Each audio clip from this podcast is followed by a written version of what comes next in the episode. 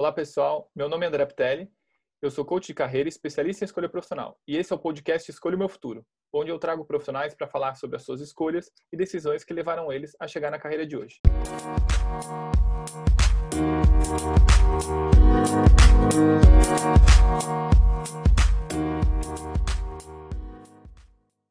Por favor, Geraldo, se apresenta aqui para gente. Bom dia, pessoal. Boa tarde ou boa noite, dependendo do horário que vocês estão, que vocês estiverem escutando. Sou Geraldo Rodrigues. Obrigado pelo convite, André. Prazer fazer parte aqui do seu podcast.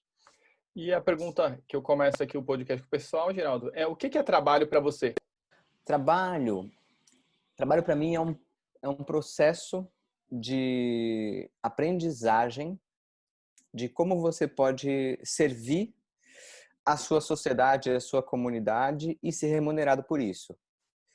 Não tenho nenhuma visão muito filosófica, mas é, é uma visão assim: você serve a alguém e a, a algum propósito, né? Você contribui de alguma forma, você colabora de alguma forma e você consegue é, oferir uma remuneração através disso. Essa, para mim, seria a definição de trabalho.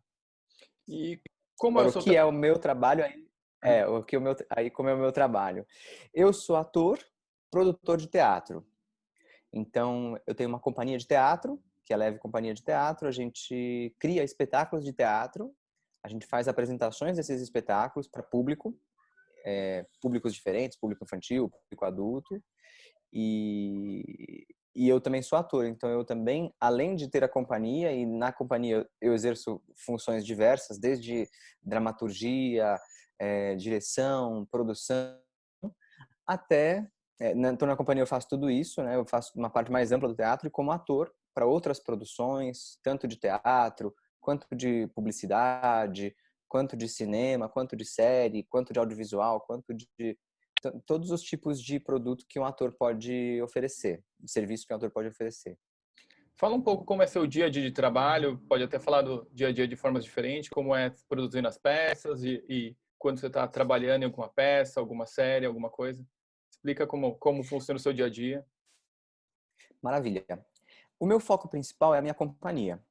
Então, de alguns anos para cá, eu migrei de ser ator exclusivamente para ser também produtor e, e, e, me dedicar à companhia. A companhia ela me obriga a ter uma programação sazonal. Então, eu divido o meu ano é, em etapas diferentes para que eu possa alcançar os objetivos que eu tenho com a companhia. Então, a captação de patrocínio para os espetáculos, inscrição dos espetáculos em editais, festivais e coisas assim. Então, eu tenho que obedecer essa agenda. Dentro de um ano, então eu começo o ano é, inscrevendo um projeto, fazendo prestação de contas de um outro. É, lá pelo meio do ano, eu já tenho que ter conseguido alguns patrocinadores para que no segundo semestre eu realize as, os espetáculos pelas leis de incentivo. No dia a dia, isso também muda muito, porque é diferente a minha rotina quando eu estou escrevendo um projeto, quando eu estou é, criando uma peça, da minha rotina quando eu estou realizando uma turnê ou quando eu estou produzindo um espetáculo, até quando eu estou gravando mesmo ou atuando em outros espetáculos. Então eu diria que a minha rotina é muito variada. Vou dar um exemplo de segunda-feira. Na segunda-feira eu tive é, a gravação de um teste para uma série de vídeos institucionais da minha casa. Então eu preparei um home studio com câmera, com iluminação, com microfone, é, com cenário, com a minha roupa passadinha lá do jeito que o briefing foi pedido. Gravei, subi isso na internet, passei isso para os produtores desse teste. Ao mesmo tempo, na segunda-feira, organizei reuniões para um espetáculo novo, é, organizei reuniões de produção, é, escrevi um trecho desse espetáculo novo. Então é uma rotina muito variada. É quase como se eu mudasse chavinhas, é, mudasse chavinhas do, do, do 8 para o 80 no mesmo dia. Quando você escolheu, ou chegando nessa profissão, você viu essa necessidade, essa vontade sua de querer fazer uma coisa que você não fizesse a mesma coisa todo dia, que tivesse essa, essa mudança de rotina? Na verdade, eu nunca pensei em como seria a rotina não, não, esse não foi um, o fator que me levou a escolher, não foi, ah, eu gosto de rotina ou não gosto. Uh, é fato que a rotina é bagunçada. Qualquer ator vai ter, vai passar por diferentes é, diferentes formas de levar sua rotina, ainda que ele faça novela a vida toda, ele vai ter que, ele vai trabalhar muito a criatividade. Então, mesmo que ele grave todos os dias, da uma da tarde até as 10 da noite, dessa uma da tarde até as 10 da noite, todos os dias dele vão ser muito diferentes. É, um produtor, da mesma forma, porque é, a, a, sua rotina vai mudar sempre. Isso não foi o fator que me levou a escolher essa carreira. Eu acho que tinham outras coisas. Eu acho que, eu acho que o que mais me trouxe para a área do teatro, a carreira de ator, foi principalmente entender que eu tinha, porque até assim, eu não fiz faculdade de, eu não fiz faculdade de teatro. Eu a primeira carreira que eu escolhi foi psicologia, porque eu não achava que eu tinha talento para para ser ator. E, e aí eu achei que a psicologia fosse um. Eu fazia terapia na época, tinha me feito muito bem. Eu acho brilhante é, o que você pode melhorar sua qualidade de vida através da terapia, através da, da psicologia clínica, seja em grupo, seja individual, seja, enfim, a teoria que for. Mas, e, e aí por isso eu falei, ai, que legal, isso aqui é lindo, eu amei isso. E aí eu fui para fazer faculdade de psicologia. Mas, no meio da faculdade, eu entendi que não era aquilo que eu gostaria de trabalhar. Eu gostava de fazer a terapia, mas eu não, não, me, não, não gostei de, do que, que precisava aprender e do que seria a carreira de psicólogo. E aí eu fui fazer teatro e aí eu consegui passar num curso super difícil de passar, super concorrido, e aquilo me disse, aquilo me, me, me acendeu uma luz de pensar assim, ah, talvez eu tenha talento, talvez eu tenha é, o que precisa para você poder ser ator, para você poder viver disso. E... e aí seguir a carreira. Acho que o que me trouxe foi essa, essa esse apuro pela sensibilidade, assim, a vontade de dar vazão à sensibilidade. Quando alguém perguntava para você quando você era criança, o que que você ia ser quando crescer, o que que você respondia? Eu fazia, se eu fosse mais novo, André, eu pensava assim, dos 25 aos 26 eu vou ser piloto de corrida. Dos 26 aos 27 eu vou ser violinista.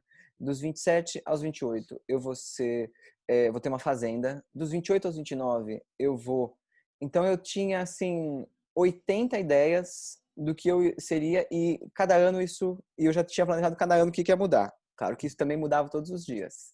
Perguntar por como é, por que que eu era assim, não saberia te responder.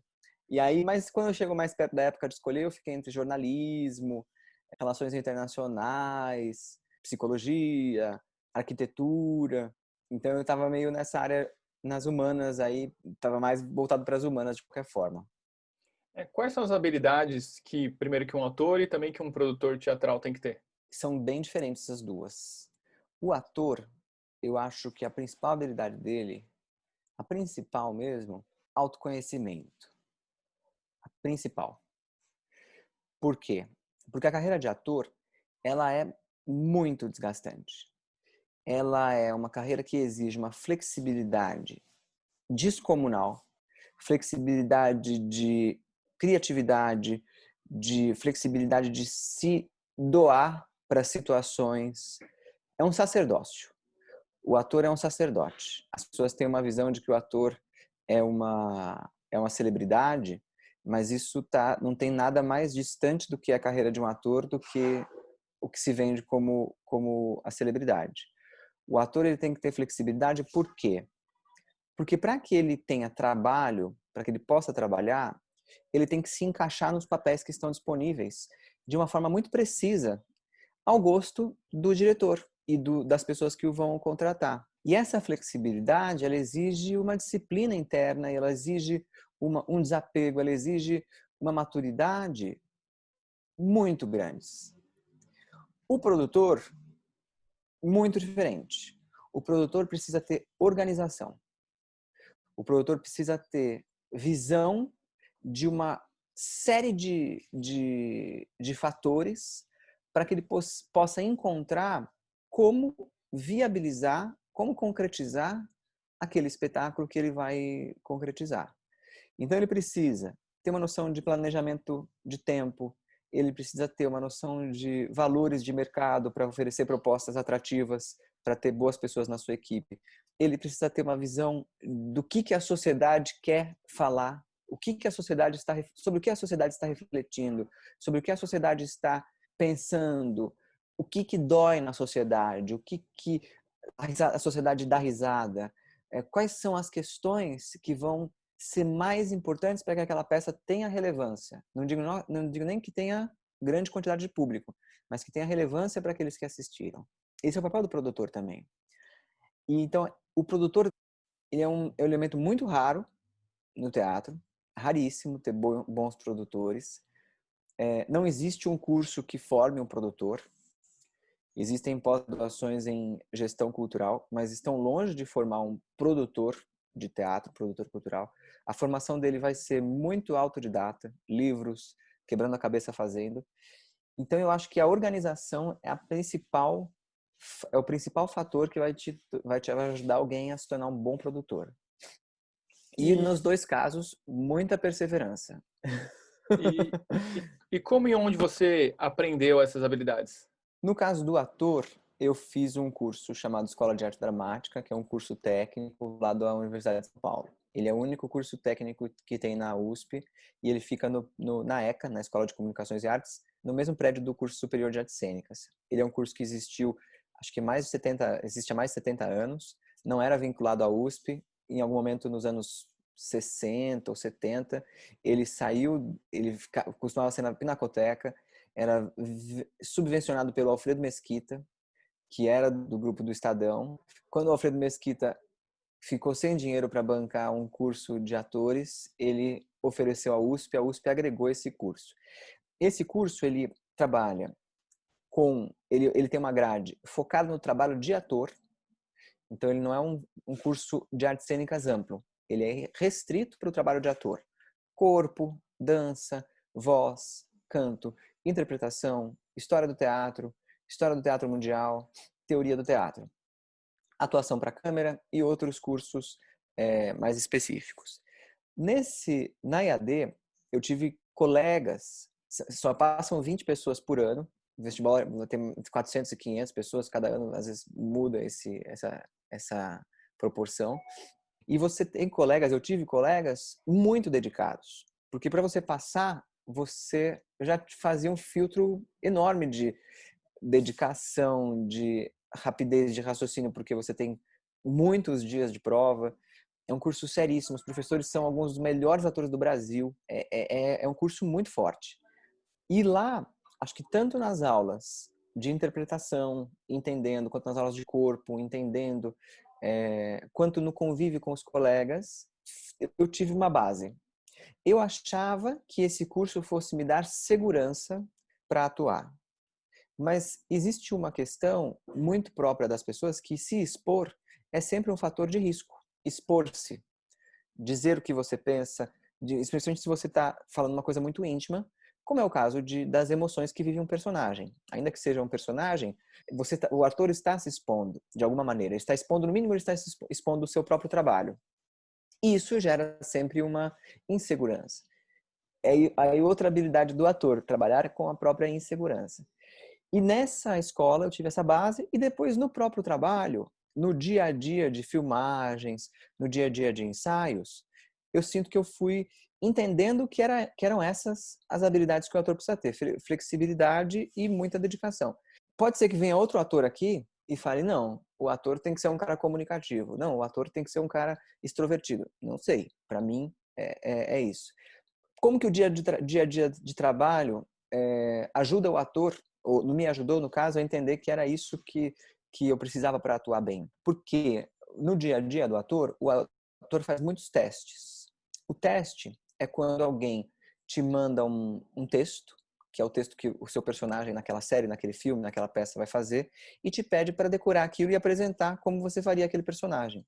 Só que decorar é o, é o, é o menor dos esforços. Um personagem ele não é o texto dito, ele é o que acontece por trás do texto. Então, para você é, criar um personagem num texto que tenha, sei lá, um parágrafo, uma página, você tem que pensar em todas as circunstâncias, todas, todo um background. Você tem que tentar traduzir todo esse background no seu corpo, no seu, no seu olhar, na sua, no seu, em tudo que está por trás do texto. Você ser capaz de, num teste, retratar o mais completamente, o mais precisamente, o que aquele cara quer para o filme dele, o que aquela diretora quer para o filme dela, é o que vai te fazer ter trabalho. Depois, claro, você tem que manter uma consistência no trabalho, porque se você no meio do filme estiver mandando muito mal, eles trocam e põem outro ator. Mas a princípio é isso que, que, que vai fazer o ator trabalhar. Então, se você, por um teste, que chega na quarta-feira, na sexta você tem que ir lá gravar o teste ou mandar self-test ou o que for. Em dois dias você tem que criar um personagem, decorar aquele texto o melhor possível. Eu entendo, eu, na minha opinião, é a, essa flexibilidade profunda que vai ajudar você a, a, a, perseverar na carreira. No caso do produtor, eu sou produtor há menos, menos tempo. Eu tive a sorte de conhecer um, um produtor musical que me introduziu numa rede de, de empresários, que é uma rede que procura gerar é, negócios entre os empresários.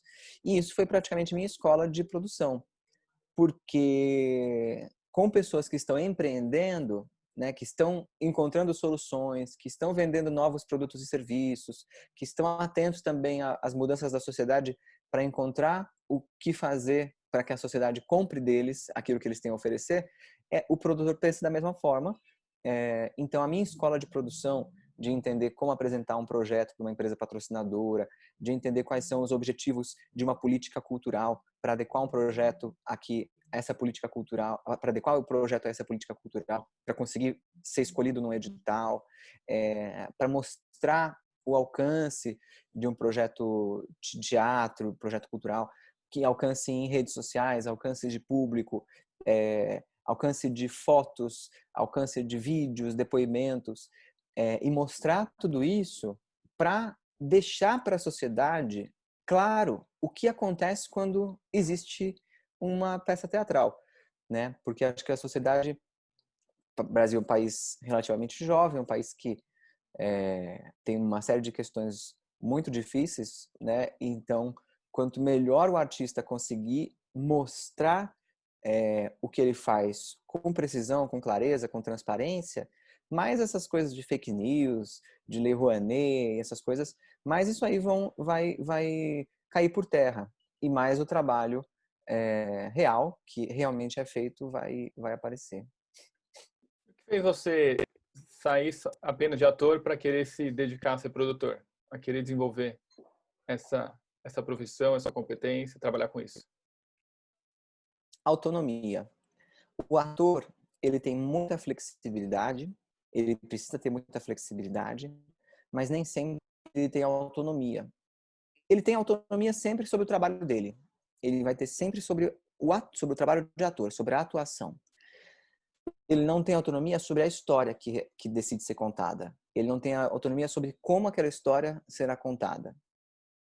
Por quê? Porque o ator, aí cabe aquele texto que é o texto do personagem dele. Do texto para dentro, ou seja, do texto para dentro dele, ele pode tudo. Ele dialoga com o diretor, mas no fundo, o que o ator conseguir e fizer é o que vai mostrar o trabalho dele eu queria poder contar histórias que eu quisesse contar. Não histórias que viessem para que eu contasse aquelas histórias. Eu queria contar as minhas histórias. Então, é, para que eu quisesse, para que eu pudesse contar as minhas histórias, eu deveria realizá-las. Isso incluía, inclui escrever, produzir, dirigir. Então, desejo de autonomia foi o que me fez dar esse esse salto. E como foi o apoio da sua família, tanto na escolha da faculdade, depois quando você entrou no, no curso de teatro? Como é o apoio deles com relação a eles? Você já tem alguém nessa área que soube te explicar, te apoiar de alguma maneira? E como foi se não tinha esse apoio deles? Eu tive sorte de ter pais que, que fizeram faculdade. Não é o caso de todo mundo. Então, na minha cabeça estava certo que eu faria faculdade. A escolha da faculdade aí já se tornava um assunto secundário. Se eu faria direito, se eu faria medicina, se eu faria o que fosse, se eu faria letras, se eu faria geografia, se eu faria física, se eu faria matemática, tava minha, tava minha, era minha responsabilidade.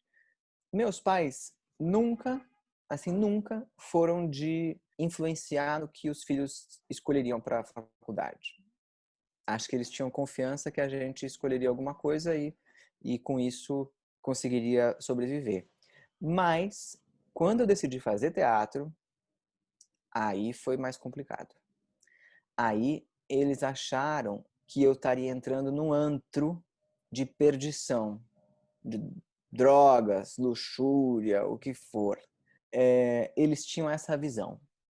Por quê? Preconceito, desconhecimento. Pessoas que não têm hábitos culturais, que não conhecem artistas, que não estão a par do que é o dia a dia de um artista e que estão distantes absolutamente e que com isso têm uma série de preconceitos e que não fazem a menor ideia da dedicação que uma profissão dessa precisa ter.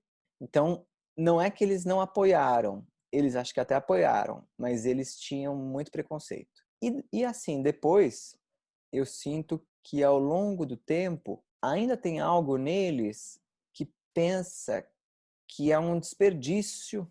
Por quê? Porque a profissão de ator e de produtor, enfim, hum, e é importante dizer também, porque a gente pensa assim, não, mas tem tanto ator famoso, milionário, tanto, né, tem tanta, tanta gente aí, é, celebridades que estão o tempo inteiro na, na televisão.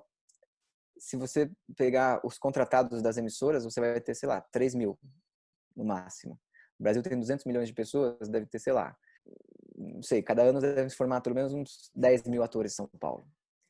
E eu tô chutando esses 3 mil aí, talvez seja bem menos, não sei, não faço a menor ideia de quantos tem. Então é uma carreira dificílima, dificílima. Assim, tem tanto que tem muitos atores aí famosíssimos que continuam com outro com outra carreira. Fernanda Montenegro perguntaram para ela qual conselho você dá para quem quer seguir carreira como ator, atriz. Ela falou: tenha outro, tenha outro ganha-pão, tenha outra forma de.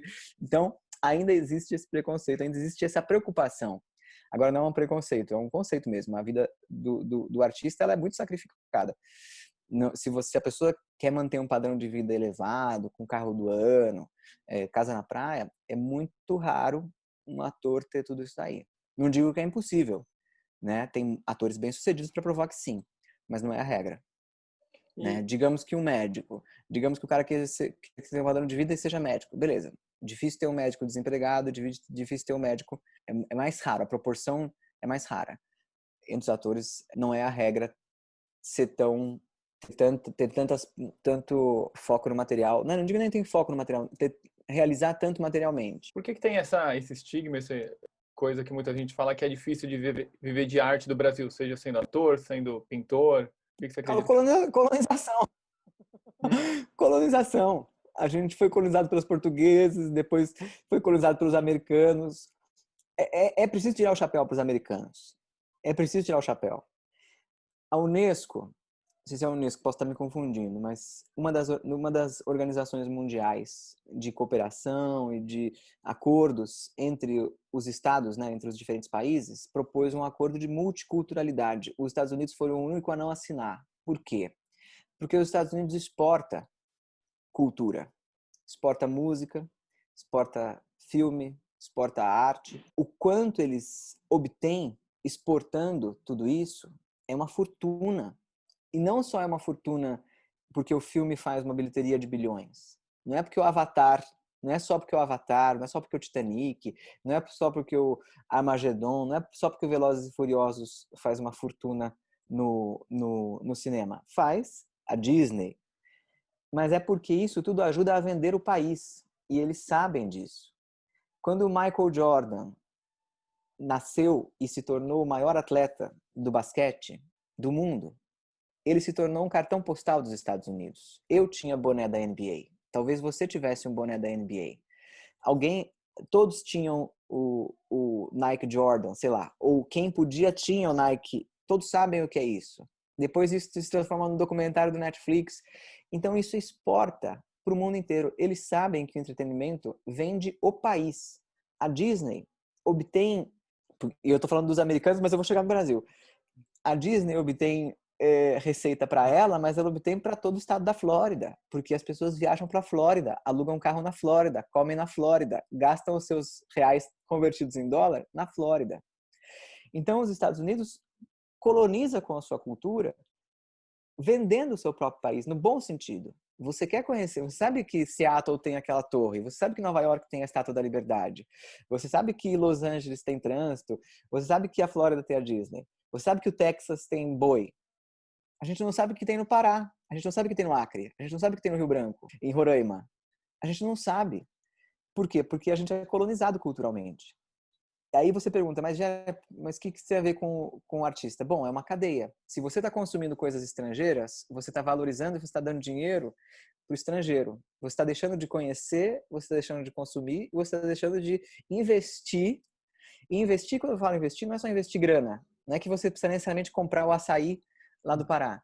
Mas você saber o que há no Pará, você saber o que há em Roraima, você saber o que há no Nordeste, em cidades pequenas, você conhecer, isso significa que a sua atenção está voltada para o desenvolvimento desse lugar. Se você pensar, vou viajar nas férias, você fala, vou conhecer lençóis maranhenses, não vou conhecer é, Disney. Vou viajar para fazer esquibunda na duna. Não vou andar na, na roda gigante. Enfim, nos, nos brinquedos do parque da Disney. Então, quando você é colonizado, você trava uma batalha dura, que é outro, o outro país entendeu o valor disso. O outro país sabe usar essas armas para obter negócios, para obter dinheiro, para obter influência, para conseguir vender os seus produtos e serviços. Enquanto a gente não valorizar assim de uma forma brutal, tem que é, tem que valorizar muito o artista brasileiro. A gente vai continuar dando dinheiro para fora. Isso depende do quê? Depende de muito de políticas públicas e de uma mentalidade. Investimento em educação, investimento em arte e cultura, investimento em, em diversidade, investimento, investimento em quebrar os preconceitos, em valorizar as, a cultura brasileira, em valorizar a história brasileira. O Brasil tem sítios arqueológicos incríveis que a gente não conhece, que, que a gente não faz ideia, é um patrimônio riquíssimo e a gente ninguém sabe. Tá lá, só quem é, é o vizinho, porque não tem. Então, por que que não valoriza? É um problema muito antigo e que é, enfrenta até hoje as dificuldades aí. Não estou dizendo isso para desanimar, pelo contrário, porque a diversidade que existe de cultura no Brasil é maravilhosa. Você vai para qualquer lugar do mundo, e isso Walter Ugumãe disse numa entrevista esses dias, o Brasil não tem ideia da qualidade dos músicos brasileiros. É porque é tanto e tão bom que vocês não têm ideia da qualidade dos músicos do Brasil, dos diretores de teatro do Brasil. Augusto Boal, nos anos 60, foi assim, viajou o mundo inteiro com o Teatro do Oprimido. Felipe Hirsch, todos os anos, viaja para Frankfurt, para a feira, feira Literária de Frankfurt, é, para é, apresentar os espetáculos, estrear espetáculos, falados em português, às vezes ele bota até outras línguas, porque ele é bom. Mas é, é um diretor brasileiro. É, Fernando Montenegro indicado ao Oscar. E aí a gente pensa, não, mas foi indicado uma vez só.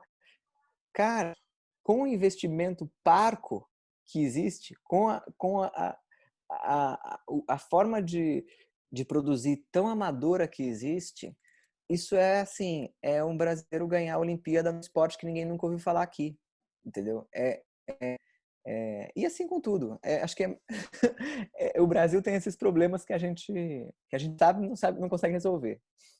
E a gente trabalha não só para ganhar dinheiro, como você falou, a gente trabalha para receber alguma recompensa. E essa recompensa pode ser é tanto monetária, o dinheiro, a quantidade de dinheiro, quanto as sensações, o que a gente sente por, por realizar aquilo, né? O que, que você acha que um ator, qual é a recompensa de trabalhar como ator, de trabalhar como produtor, de trabalhar para a cultura? Olha, André, eu acho que essa questão é uma questão muito pessoal, né? sempre, mas essa é uma questão relativa à faixa etária também. Quando eu comecei a fazer teatro, eu tinha muito esse sonho, que acho que é o sonho de todos, de ser um ator de sucesso. Eu, a mim, o meu foco era obter o sucesso. Que seria isso? Tá no, num filme bom, tá numa peça boa, apresentando para muita gente. E aí, aos 24 anos, eu fiz um filme que foi pro Festival de Cannes passei no filme, passei nos testes, ensaiei o filme com o Walter Salles, isso foi em 2007. Em 2007 o cinema ainda estava é, engatinhando, a gente vê muitas produções de audiovisual brasileiro agora, 2018, 2020, até, enfim, do Tropa de Elite para frente isso se popularizou um pouco mais. Mas em 2007 o Linha de Passe foi esse filme que eu, que, em que eu trabalhei, ele era uma raridade. Eu lembro que a gente estava ensaiando linha de passe, tinha um pessoal ensaiando uma série que chamava Alice, da HBO, e eram poucas produções fora das novelas, pouquíssimas. pouquíssimas. E aí todo mundo queria fazer novela, porque o cinema, cinema pagava menos, e eu tinha esse foco no, no, sucesso. Depois que eu fiz o Linha de Passe, trabalhei com cinema em outras, em outras ocasiões, também ainda acho que com esse foco no quero fazer bem esse filme, porque esse filme é o que eu é o que vai me dizer que é um cara é um bom ator. Então, eu acho que talvez até por uma questão de idade, você quer se afirmar. Você quer que todo mundo pense, o Gera é um bom ator. O Gera é bom, é um cara bom. Passado algum tempo, ou por um amadurecimento, ou porque com a idade a sua energia também você precisa economizar, não sei, não sei se é, não sei o que que é, mudou um pouco meu paradigma de dizer, eu quero contar histórias que toquem as pessoas. Eu quero contar histórias que reflitam. Eu quero contar histórias com valores, e aí não falo no sentido valor moral, de, de ah, né, não, mas com valores que ajudem as pessoas a entender que elas vivem em comunidade. A experiência humana tem uma série de, de dificuldades, mas tem uma série de belezas. Então eu queria ir para esse foco de criar, criar, histórias que dissessem o que eu queria dizer. E aí mudou um pouco a, a recompensa. Se a recompensa naquele tempo era alguém dizer, nossa, Gera, ficou boa essa cena, hoje a recompensa para mim é dizer, cara, essa peça me fez pensar sair diferente do que eu entrei.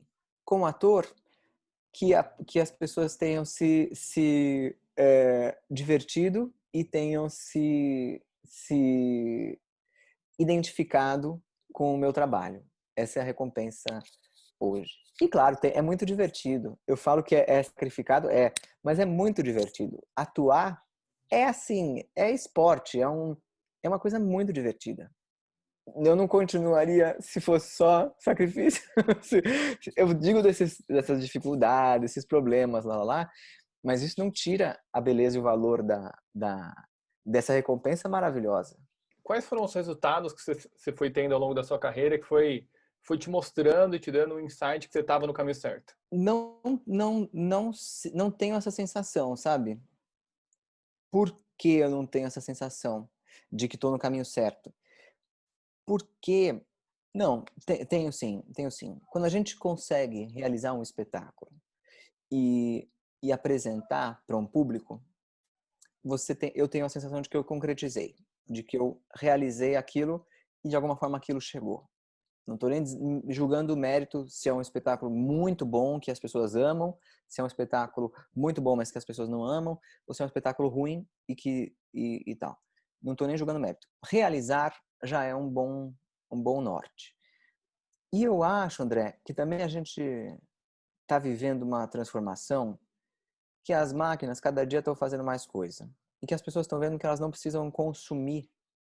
O status ele virou um virou outra coisa, porque no celular, no computador, você tem acesso a, a tanta coisa que já vai te dar satisfação intelectual, já vai te orientar, já vai te permitir crescer como pessoa, que o consumo diminui. Quando o consumo diminui, o foco no resultado deixa de ser também um valor tão absoluto. Não sei se fica claro o que eu estou dizendo. Eu digo que o foco no processo. Por que, que eu acho que eu vou insistir nisso? Porque muitas vezes o ator ele não vai obter naquele instante imediato os sucessos que ele desejou eu posso fazer a peça ser maravilhosa e virem assistir 50 pessoas. Eu posso fazer um trabalho brilhante e ser quase anônimo. É, o foco, sendo no resultado, vai gerar frustração. O foco no processo, que é, eu faço, eu sirvo à sociedade, mas eu faço por mim. Eu faço para que eu me desenvolva. Eu faço para que eu aprenda. Eu faço para que eu experimente. Eu não faço com foco no resultado absoluto. Eu tenho em mente o resultado, eu preciso apresentar para 200 pessoas, 100, eu preciso que a peça estreie. Mas, mas isso não impede de ter a satisfação mais no que eu desenvolvo do que no resultado específico que, que é alcançado. Isso também tira uma coisa que é um motivo de burnout aí, que é essa pressão. Porque eu, se, se alguém falar assim, André, você precisa gravar esse podcast, você precisa gravar esse hum. podcast, você precisa gravar esse podcast. você pode alguma hora falar, meu Deus, não quero gravar esse podcast porque está me atrapalhando. Mas se você alguém falar, André, grava esse podcast e você falar, ah, vou gravar por mim, vou falar lá com o Gera, vou falar, você vai levar a coisa de uma forma mais fluida. E eu acho que esse caminho no teatro, com certeza, porque a maior, o melhor ator é o ator que mais se diverte. Se divertir é a matéria do ator, do, do, do, do, do artista que, que, que, da cena. Não quer dizer que ele não tenha dificuldades, que não sofra e tal, mas se divertir é, é, é o principal e é, você só se diverte se você está ali desfrutando. E, e para desfrutar você precisa ter foco no seu processo e não o foco no resultado. Que momento da, da carreira de, de ator e de produtor você vê que você está hoje? O momento que eu estou hoje, eu estou aprendendo sobre como o teatro e a educação se ligam, como se conectam, como o teatro pode ser uma ferramenta para que a educação seja mais interessante, seja mais divertida. Como isso? Através da minha companhia, nós temos espetáculos e os espetáculos se transformam em livros. E esses livros podem ser trabalhados em sala de aula, podem ser lidos pelo público em geral. Isso, na minha, na minha cabeça, é um pouco copiar esse modelo de negócio da Disney. E que é de muitas outras empresas, não estou dizendo que a Disney inventou isso, acho que muitas. Mas que é aquela história que tocou tanto as pessoas se desdobra para que faça parte da vida dos espectadores. Você pode ter um boneco do Buzz Lightyear, você talvez tenha bonecos do Batman, porque aquela história te tocou tanto, virou uma, uma, uma diversão comum, comunitária, social tão grande que as pessoas querem. Quero fazer isso também com os espetáculos da minha companhia. E focando na parte de, de leitura e educação por enquanto, mas se algum dia alguém vier e falar, Gera, quero transformar os seus personagens em brinquedos numa série animada para passar nos canais, eu falo, maravilhoso, por favor, vamos fazer. É... Então eu estou nesse momento, entendendo como essas duas coisas dialogam. E relacionado a isso, você quer impactar alguma quantidade de pessoas, de, deixar determinada mensagem?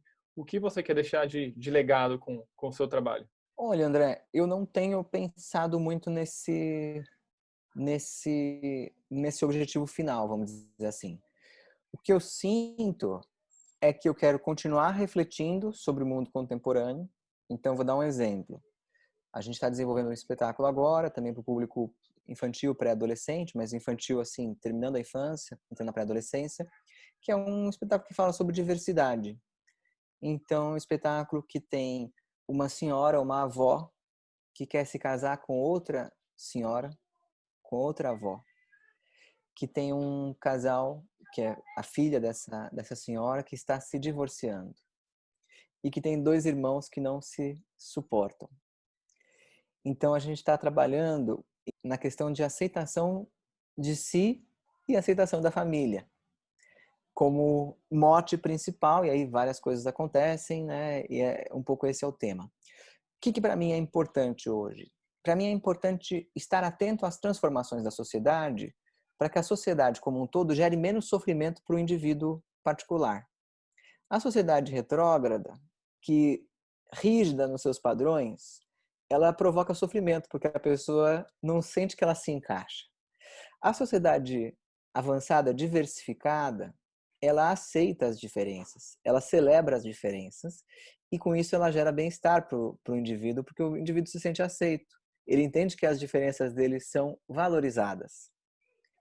A gente está passando, em, como sociedade, acho que a gente sempre passou por, esse, por essas mudanças e essas mudanças também estão presentes com alguns assuntos no nosso dia a dia diversidade de gênero, diversidade de identidade sexual, enfim, diversidades milhares de nacionalidade.